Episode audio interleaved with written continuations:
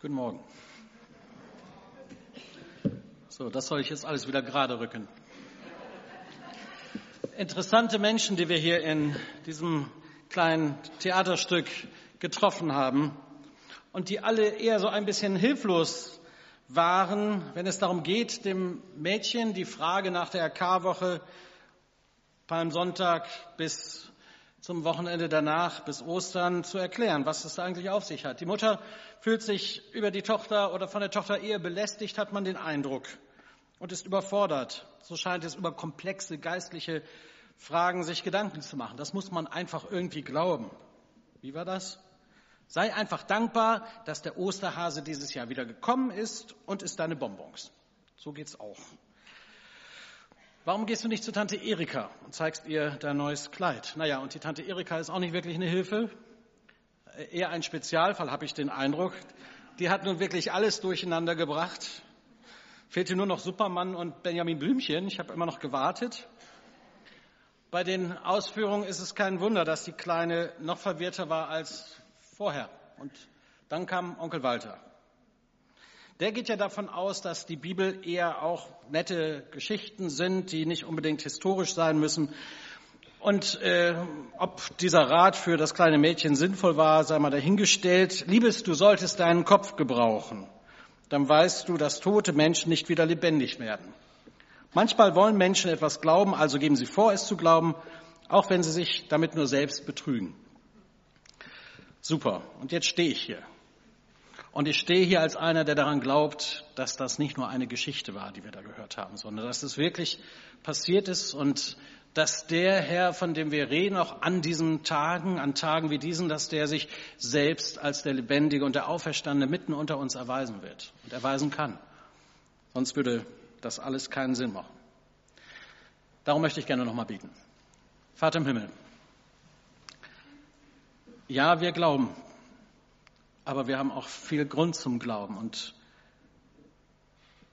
wir sind überzeugt, dass das mehr ist als nur eine schöne Tradition, ein paar schöne Feiertage, etwas, was wir hochhalten, weil man ja an irgendetwas glauben muss, sondern viele hier in diesem Raum haben das erfahren, dass du der Lebendige bist und dass du Leben veränderst, dass du Sehnsüchte stillst, dass du Hoffnung bringst, dass du ein ganzes Leben umkrempeln kannst, dass in dir das zu finden ist, was wir so sehr suchen und wonach unser ganzes Leben strebt. Danke, dass du mitten unter uns bist und wir trauen es jetzt deinem Wort ganz neu zu und deinem Heiligen Geist, uns und unser Herz zu überzeugen und zu berühren, weil du der Lebendige bist. Amen. Ja, zur Karwoche. Äh, das steht ja noch aus, liebe das kleine Mädchen, das müssen wir noch mal klären. Zugegeben, die Leute, äh, die sich nicht regelmäßig damit auseinandersetzen äh, und die nicht bewusst auch mal in der Bibel lesen oder sich damit äh, mit dem Glauben beschäftigen, da kann dann so eine Woche mit so vielen Feiertagen und Geschichten auch durcheinander gebracht werden, ähm, die mit den anstehenden Feiertagen zu tun haben. Und das kann man ja auch oft sehen. Jetzt gehen ja wieder die Reporter rum mit einer Kamera und Mikrofon und fragen die Leute, was ist eigentlich Karfreitag oder wissen Sie was, was der Palmsonntag ist? Und nicht wahr, das sehen wir jedes Jahr immer wieder neu und staunen immer wieder über Antworten, die da kommen. Da ist die Tante Erika dann gar nicht so weit weg mit ihren Antworten und Lösungsversuchen. Aber wir gehen diesen christlichen Feiertagen mal auf den Grund und fragen uns, und das möchte ich gerne heute Morgen in dieser Predigt auch für euch nochmal so im Überblick zumindest äh, wiederholen, was es mit dieser Woche auf sich hat. Der Begriff Karwoche oder diese Bezeichnung ist ja ein traditioneller Begriff der Kirche, die sich ableitet von einem althochdeutschen Begriff Kara. Klage, Kummer, Trauer könnte man das übersetzen. Also schon etwas, was eher das Andächtige, das Stille, das Traurige betont. Klage, Kummer, Trauer. Und das ist ja offensichtlich in der Geschichte von Jesus, in seiner Passion, in seiner Leidenszeit, die in dieser Woche beginnt, dass äh, es damit zu tun hat. In der Kirche wird diese Woche als eine stille Woche gefeiert oder begangen, müsste man wahrscheinlich eher sagen. Mit dieser letzten Woche endet dann auch die Fastenzeit, die am Aschermittwoch beginnt. Und für viele ist die ganze Woche eine tatsächliche Fastenzeit, wo man auf Essen verzichtet. Und dann am Sonntag mit dem Ostersonntag die Auferstehung. An Tagen wie diesen, so habe ich das mal überschrieben, was ich heute sagen möchte, an Tagen wie diesen in so einer intensiven Woche und auch mit so einer, wie ich empfinde, sehr intensiven und auch zum Nachdenkenden anregenden Woche, die auch was mit Klage und Trauer, Tod und Kummer zu tun hat, das verstehen wir alle, ist es gut, sich Gedanken zu machen, was damals war und wie wir heute in unseren Tagen diese Woche begehen. Vielleicht auch nochmal ganz anders bewusst, als nur Feiertage abzuhaken. Damals für Jesus und seine Jünger ebenso wie heute für uns. Und ich möchte jetzt nicht die ganzen Predigten meiner Kollegen vorwegnehmen, die sind ja noch am Karfreitag dran und am Ostersonntag, aber ein bisschen die Ereignisse zusammenfassen und so im Überblick uns dann mal auf den Weg bringen, dass wenn uns ein kleines Mädchen begegnet, wir auch wissen, was wir sagen könnten. Palmsonntag steht da schon die ganze Zeit.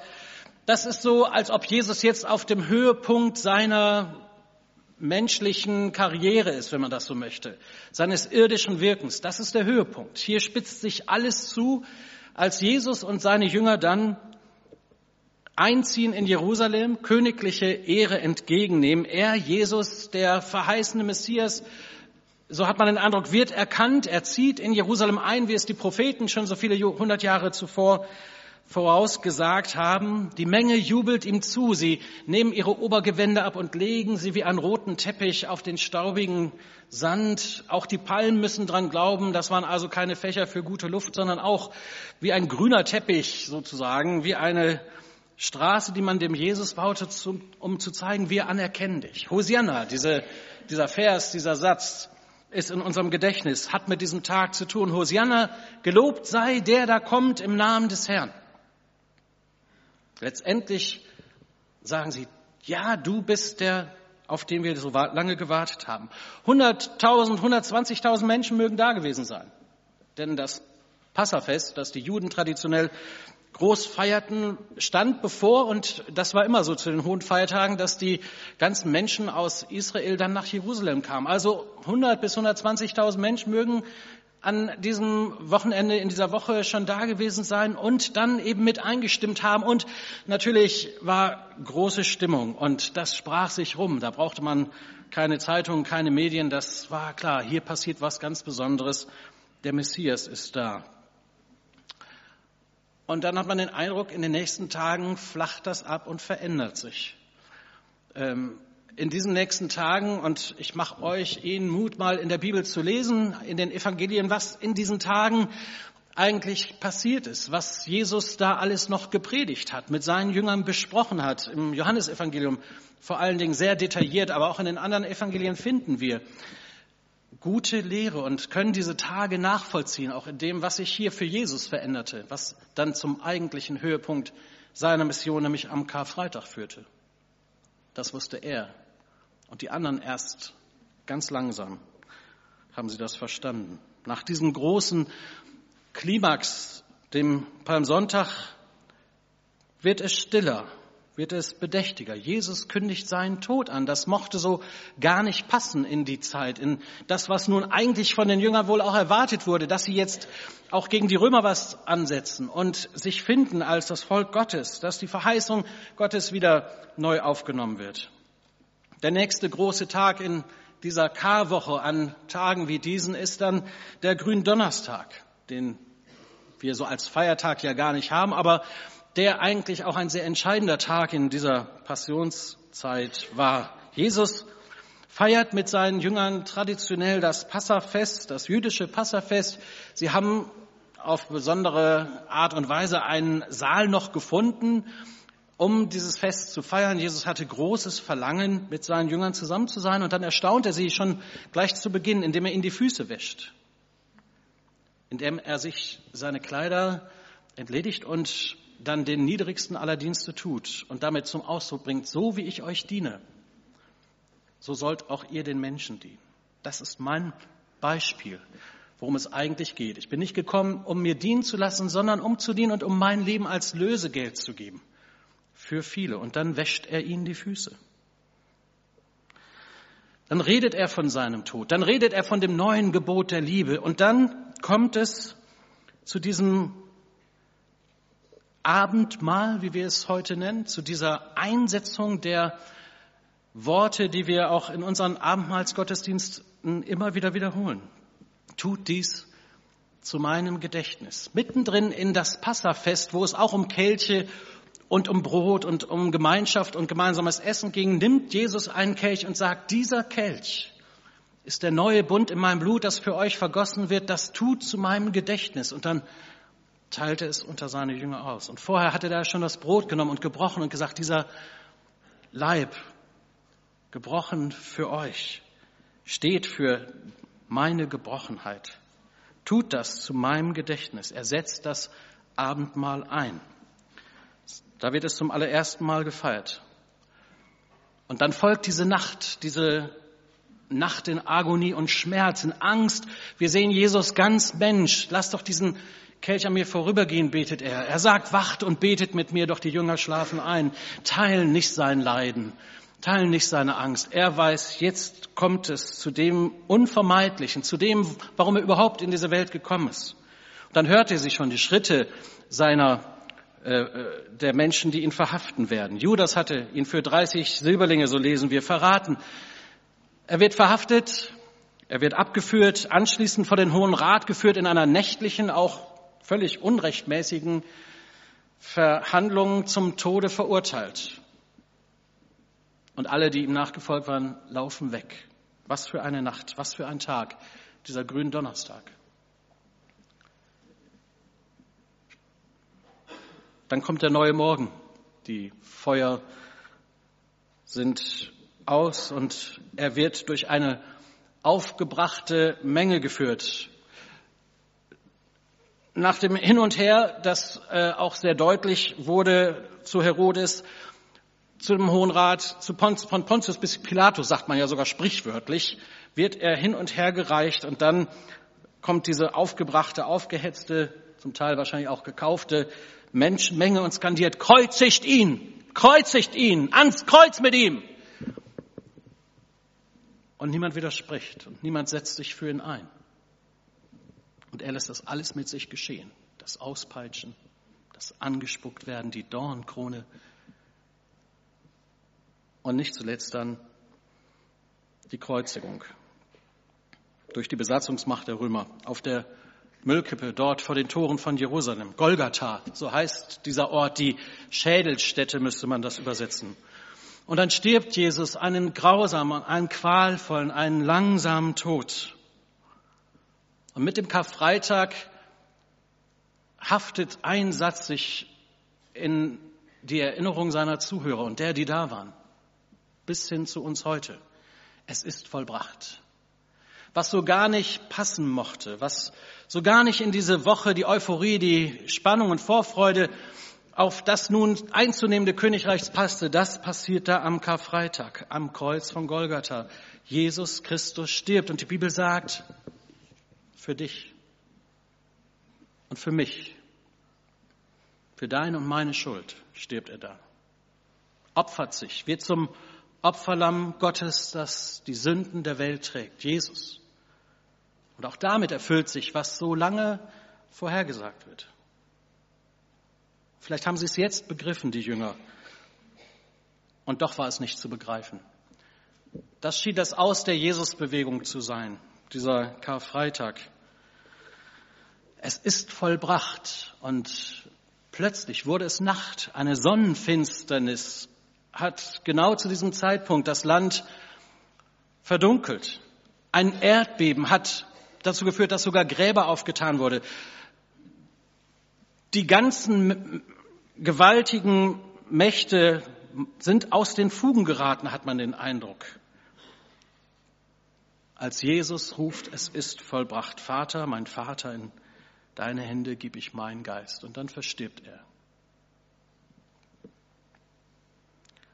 Dann kommt die Bestattung, die Beerdigung in das Gartengrab. Der Stein wird vorgerollt.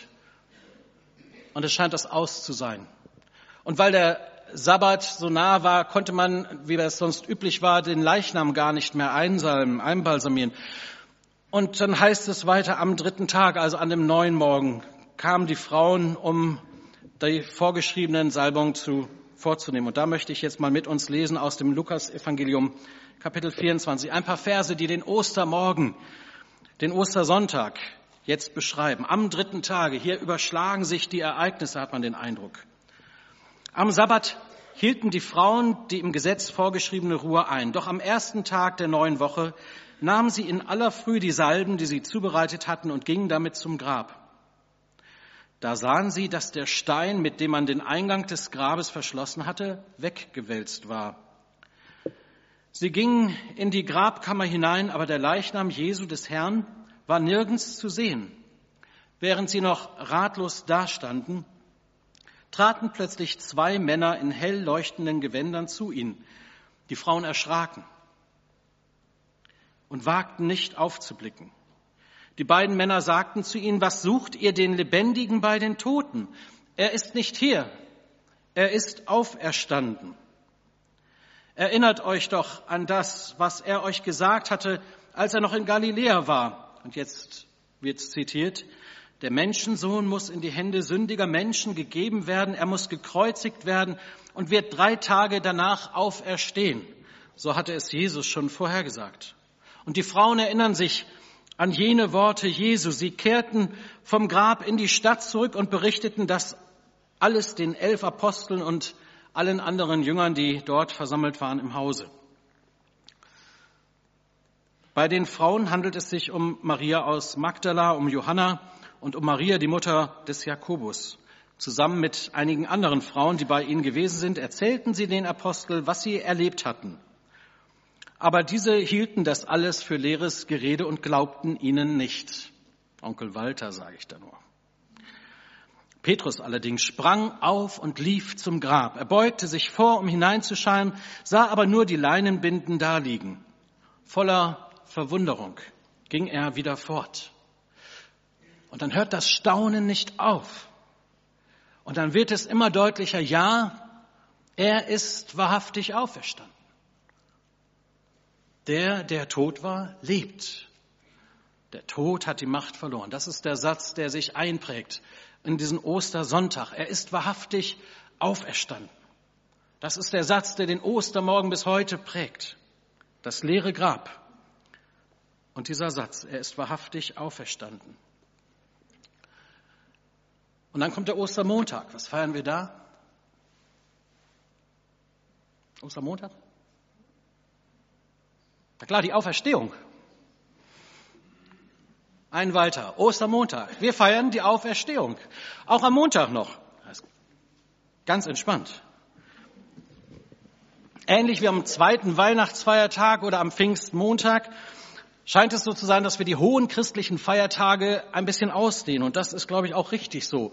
Geschichtlich hat Papst Urban der Achte 1642 den Ostermontag und sogar damals noch den Dienstag als einen Feiertag für alle erklärt und da durfte man und musste man nicht arbeiten. Der Dienstag ist irgendwie verloren gegangen seitdem, ist auch schon ein bisschen her, aber ja, wir feiern die Auferstehung und wir haben Grund zum Feiern so wie sie damals gefeiert haben, wie sie es kaum glauben konnten und doch die Gewissheit dann sich immer mehr verbreitet hat. Er ist wahrhaftig auferstanden. Dann waren es die Emmaus-Jünger und dann später noch der Thomas und viele andere, so lesen wir dann in der Apostelgeschichte, die Zeugen der Auferstehung wurden, die ihm dem Auferstandenen begegnet sind. Er war wahrhaftig tot und er ist wahrhaftig auferstanden. Und das machte den großen Unterschied. Mit dieser Botschaft, so sagt Paulus in seinem Korintherbrief, veränderte sich die ganze Welt. Das war der Startschuss für eine weltweite Christenbewegung, die bis heute nicht zu stoppen ist. Er ist tatsächlich der Lebendige. Und jeder, der Christ wird und jeder, der glaubt, ist ein Zeuge dessen, dass wirklich wahr ist, was hier steht.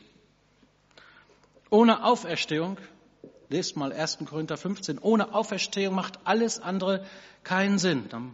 Wenn Jesus nicht von den Toten auferstanden ist, dann hat alles Beten keinen Sinn, dann hat alles Gottesdienst feiern keinen Sinn, dann, dann können wir getrost zu Hause bleiben, dann haben auch all die Traditionen keinen Sinn mehr. Sie sind einfach tote Hüllen. Aber weil Christus auferstanden ist und lebt. Darum können wir singen, anbeten, preisen, klatschen, uns freuen und vielleicht mal ein Halleluja oder ein Amen sagen.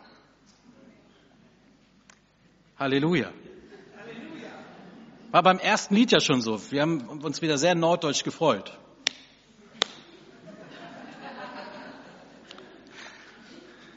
Das ist die Botschaft, Leute. Jesus lebt. Und mit ihm auch ich. Und durch ihn. Und das, was er in mir getan hat und in dir getan hat. Diese Geschichte wird die Welt verändern und hat's getan. Wir feiern ja immer noch jeden Sonntag auf Erstehung. Der Sonntag als der erste Tag der Woche ist ja eine Veränderung zu dem, wie die Juden gefeiert haben. Die haben den Schabbat, den Samstag gefeiert, als nach der Schöpfung der Ruhetag war. Wir feiern als Christen den Tag, an dem Jesus auferstanden ist. Und eigentlich ist jeder Sonntag ein Auferstehungstag. Und wir erinnern uns, ja, er ist wahrhaftig auferstanden. Und mit ihm auch ich. Und darum haben wir Hoffnung und Zukunft. Darum haben wir Leben. So viel mal als kleinen Überblick zu und der Zusammenfassung für die vor uns liegende Woche.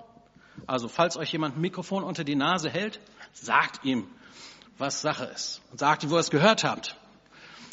Bei Carsten Deik in der Kinderstunde oder bei den Mitarbeitern, die da Jahr für Jahr das sagen oder hier im Gottesdienst und bekennt euch dazu. Ja, ich glaube an den Auferstandenen und erlebt in mir.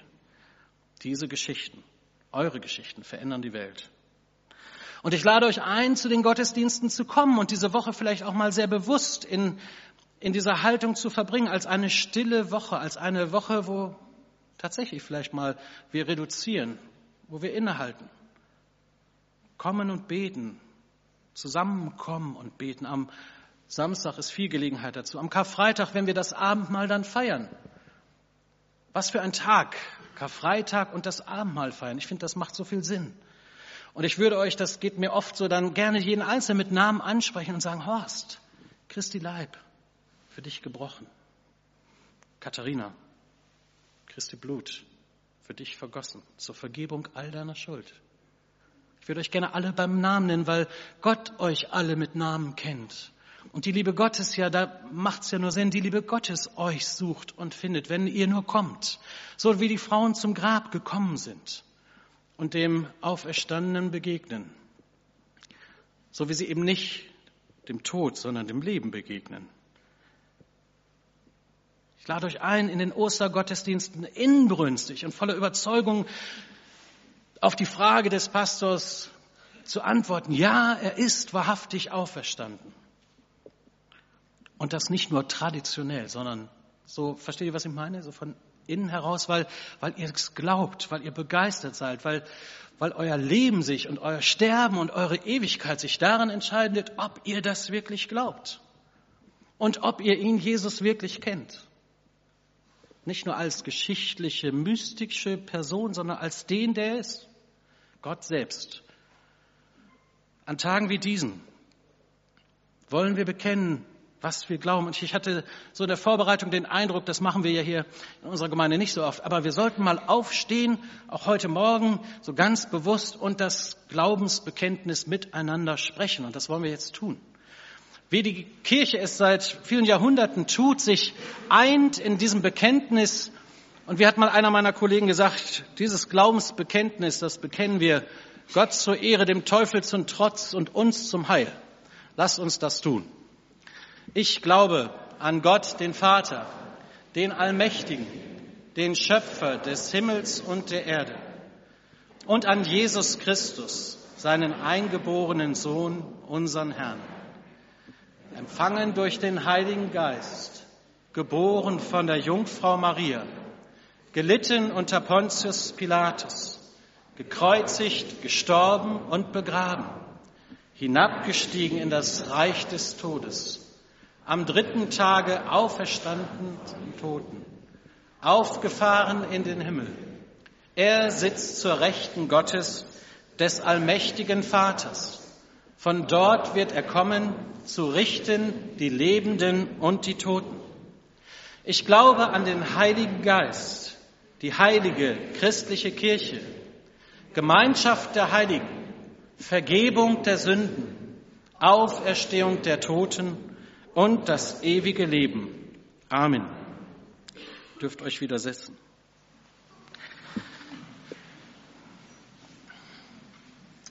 Auch interessant, dass neben all den Themen, die in diesem Glaubensbekenntnis benannt werden, die Auferstehung gleich zweimal vorkommt. Und das sollte uns ein Hinweis sein, wie wichtig sie uns ist. Also nochmal zurück. Wir feiern an diesen Tagen, in diesen Tagen die Karwoche.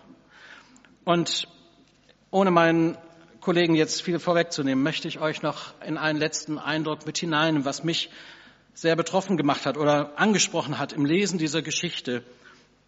Und zwar ist es dieses eine Wort, Lukas 24, Vers 5. Was sucht ihr den Lebenden bei den Toten? Dieser eine Satz, der Engel den Frauen gesagt, und man könnte ja sagen, Mensch, das ist aber unfair, diese Frage. Die tun doch nur das, was das Gesetz forderte und machen nichts Falsches. Und das ist auch so nicht gemeint, sondern es ist eher die Frage, die uns zu dem Zentrum dieser Botschaft führt. Und ich glaube, diese Frage wird auch in unserem Lebenszusammenhang wichtig sein. Wo suchen wir Leben? Wo suchst du Leben? In Beziehung? In deiner Karriere? Wovon erhoffst du dir Leben und Lebenswert und Lebensgefühl? In Dingen, die dich reich machen? Die dir Sicherheiten bringen? Die letzte Woche hat uns gezeigt, dass es so schnell ganz anders sein kann. Und dann hält das größte Bankkonto der Welt nichts mehr und dann Erfolg und dann Ruhm bringt dir gar nichts. Was ist wirklich lebenswert und was macht wirklich Sinn im Leben? Und möchte besonders diejenigen von uns ansprechen, die vielleicht heute hier sitzen und bei diesem Glaubensbekenntnis auch ganz bewusst nicht mitgesprochen haben oder noch unsicher sind, ob man das wirklich glauben kann die sagen, Pastor, du da vorne kannst das ja so erzählen, aber eigentlich würde ich gerne euch, viele von euch nach vorne holen, die es bezeugen, wie dieser Jesus ihr Leben so verändert hat, dass sie Leben gefunden haben, weil er der Lebendige ist. Was sucht ihr den Lebenden bei den Toten? Wo suchst du Leben? Im Alten Testament, und Jesus nimmt das im Neuen Testament auch auf, wird oft ein Bild gebraucht, das von Zisternen spricht. Als Zisternen sind Wasserspeicher, die man genutzt hat, aber das ist stehendes Wasser und auf Dauer, wenn da nicht frisches Wasser reinkommt, trocknen die aus oder wird das Wasser ungenießbar oder nur sehr schlecht trinkbar. Und Jesus sagt, ihr begnügt euch mit Wasser aus Zisternen, die vielleicht schon ausgetrocknet sind, schon matschig schmeckt und schon längst nicht mehr lebenswertes Wasser ist. Und er sagt aber, ich bin's ich bin das Leben. Und wer an mich glaubt, so sagt es das Johannesevangelium Kapitel 7, wer an mich glaubt, aus dessen Leib werden Ströme lebendigen Wassers fließen. Wer an Jesus glaubt, der hat Anschluss an die Lebensquelle Gottes, an das Leben. Jesus selbst. Der muss nicht aus ausgetrockneten, abgestandenen Zisternen trinken, sondern bekommt Leben mit Sinn, Leben mit Ziel erfährt, dass der Auferstandene mitten unter uns ist. Was sucht ihr den Lebenden bei den Toten? Ich habe den Eindruck, viele Menschen sind auf der Suche nach Leben und sie suchen Leben überall. Und sie erhoffen sich von so vielen Dingen Leben und die ganze Werbung, die ganze Gesellschaft ist so aufgebaut, dass uns auch Leben vorgegaukelt wird, uns Leben verkauft wird, uns Sicherheit und so vieles versucht wird anzudrehen. Und am Ende stellen wir fest, das neue Auto, das neue Haus, die neue Frau, die neue Beziehung, das, was an Dingen in meinem Leben ist, das macht nicht glücklich, das hält nicht. Schon in Amos im Alten Testament sagt Gott, suchet mich, so werdet ihr leben. Wir drehen das um, wir suchen das Leben und denken, bei Gott ist der letzte Ort, wo ich suchen würde. Das leere Grab ist ein Zeugnis dafür, dass wir an der richtigen Stelle suchen sollen. Was sucht ihr den Lebenden bei den Toten? Er ist auferstanden. Er begegnet dir genau da, wo sein Wort gelesen wird. Jesus ist heute hier mitten unter uns. Und wir haben vorhin schon gesungen von seiner Heilung, von dem, was er zu tun imstande ist, von der Auferstehungskraft, mit der Menschen zu neuem Leben finden. Und vielleicht auch du heute Morgen. Frieden bekommst, den du so noch nicht kennst. Da sind die Onkel Walters, da sind die, die dich entmutigen wollen. Da sind sogar die, die Jesus drei Jahre nachgefolgt sind und es nicht glauben können, dass es wirklich wahr ist. Aber da ist auch die Sehnsucht in deinem Herzen, die Hoffnung, die nur Jesus stillen kann. An anderer Stelle sagt die Bibel, das ist die Ewigkeit in unserem Herzen.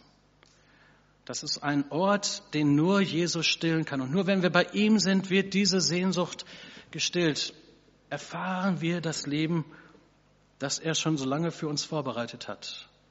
Durch Vergebung unserer Schuld, durch, dadurch, dass wir die Altlasten und die Schuld unseres Lebens loswerden und er Leben einhaucht in all das Kaputte und Zerbrochene deines Lebens. In all die Fragen und die Sorgen, in all die Zweifel, in die Krankheit, in deine ganz persönliche Not, in den Zerbruch spricht er das Wort des Lebens. Ich würde euch so gerne alle nach vorne holen, die ich euch gut kenne und euch eure Geschichten erzählen lassen. Aber ich mache euch auch Mut. Erzählt diese Auferstehungsgeschichten. Erzählt eure Lebensgeschichten mit Jesus. Ich kann mich noch gut erinnern, wie Astrid und ich im Hallenbad Süd hier in Bremen am Beckenrand saßen. Da haben wir uns kennengelernt und über den Glauben gesprochen haben und über das Leben und uns so langsam angenähert haben und eine große Sehnsucht da war. Und die nächste Begegnung im Wasser war dann da am Taufbecken. Und da durfte ich sie auf ihr Bekenntnis zu Jesus hin taufen im Namen des Vaters und des Sohnes und des Heiligen Geistes. Und werde ich in Ewigkeit wiedersehen. Wir werden die Doris wiedersehen. Die Doris, die jeden Tag für uns als Gemeinde gebetet hat und für uns Pastoren mit Namen. Jeden Tag, bin ich mir sicher. Die ist jetzt bei Jesus. Die darf ihn schauen, an den sie hier geglaubt hat. Das Leben ist nicht aus mit dem Schlussgong hier, sondern es geht weiter für die, die Jesus haben. Ich mache euch Mut und möchte euch eine Einladung aussprechen. Im Johannes 19, Vers 14 sagt Jesus, ich lebe und ihr sollt auch leben. Und diese Einladung ist heute Morgen für mich ganz wichtig, auch gerade für die, die sich unsicher sind. Die sagen, ich habe das noch nicht, wovon du da sprichst. Dann sage ich dir, komm und lern ihn kennen. Greif zu. Und du wirst Ostern völlig neu erleben. Du kannst heute deinen persönlichen Auferstehungstag erleben. Du wirst heute Leben finden weil Jesus da ist und es dir zuspricht. Und so darf ich jetzt das Team schon bitten, nach vorne zu kommen. Wir werden gleich ein Lied hören, auch ein Lied, das, wie ich fand, so sehr deutlich macht, dass wir nicht alles verstehen können und begreifen und erklären können, aber dass der Glaube uns in die Erfahrung bringt, das Vertrauen, das wir in Jesus setzen, uns in die Erfahrung bringt, dass er wirklich lebt, dass es wirklich wahr ist und dass sich ganz viel verändern kann hören wir auf dieses Lied und dann möchte ich im Anschluss ganz persönlich einladen und ein Gebet sprechen, dass du vielleicht mitbetest und das dir persönlich zum Heil wird. Aber jetzt erstmal das Lied.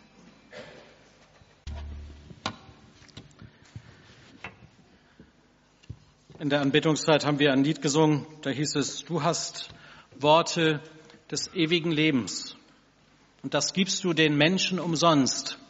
Wer dich sucht, von dem lässt du dich finden, weil du die Menschen liebst. Wenn ich heute jetzt gleich in einer Zeit der Stille diese Einladung ausspreche, von der wir eben schon gehört haben, Jesus sagt, ich lebe und ihr sollt auch leben. Wenn wir diese Einladung aussprechen und ich dich frage, möchtest du das, willst du das? Dann bitte ich die, die das so empfinden, zum Zeichen ihrer persönlichen Entscheidung einmal kurz die Hand zu heben und das deutlich zu machen. Das ist vielleicht nicht so ganz einfach, aber die anderen sind ja alle im Gebet, guckt auch keiner rum, aber das ist zwischen dir und Gott vielleicht einfach so ein, ein erster bewusster Schritt, wo du sagst, ja, ich will. Auch wenn ich noch nicht alles verstehe, aber ich will das Leben, ich will das Leben, das Gott für mich hat, nicht verpassen. Ich will nicht weiter bei den Toten suchen. Ich mache mich auf wie die Frauen. Ich mache mich auf den Weg. Und dann gehe ich von dieser Begegnung mit Jesus und habe eine Geschichte zu erzählen. Das ist spannend. Also lass dich einladen und lasst uns jetzt ein paar Augenblicke der Stille nehmen. Und für die, die dann sich gemeldet haben, möchte ich ein Gebet sprechen, das ihr in der Stille mitbeten könnt, als so ein Gebet der Übergabe, der Hingabe an Jesus. Lasst uns stille sein.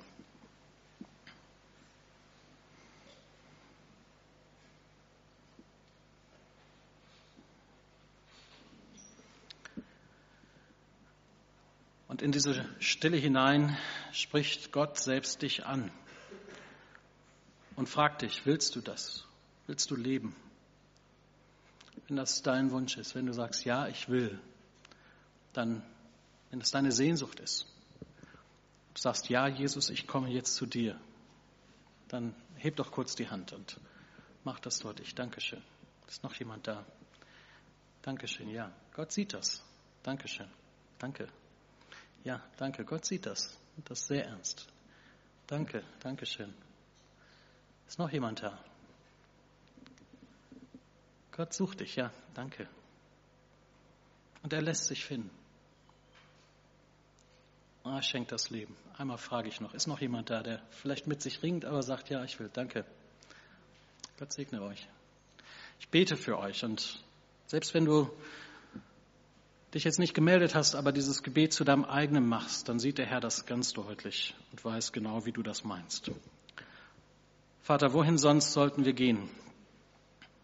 Nur du hast Worte des ewigen Lebens. Und du lädst uns ein zum Leben, jeden Einzelnen hier in diesem Raum und möchte beten für die, die jetzt gerade sich gemeldet haben und euch helfen, so ein Gebet in der Stille zu sprechen. Ja, lieber Vater im Himmel, ich komme jetzt zu dir. Und ich bringe dir all das, was in meinem Leben nicht stimmt, die Altlasten, die Sünden, das, was mich bindet und von dir wegziehen will, das bringe ich dir. Danke, dass du am Kreuz auch für meine Schuld gestorben bist. Danke für deine Einladung, heute dein Kind zu werden und mit dir zu gehen und in Ewigkeit zu leben und auch jetzt und hier schon Sinn und Ziel zu haben. Ich gebe mich dir hin und ich vertraue mich dir an. Und ich bete um dieses volle Maß des lebendigen Wassers in deinem Namen. Amen.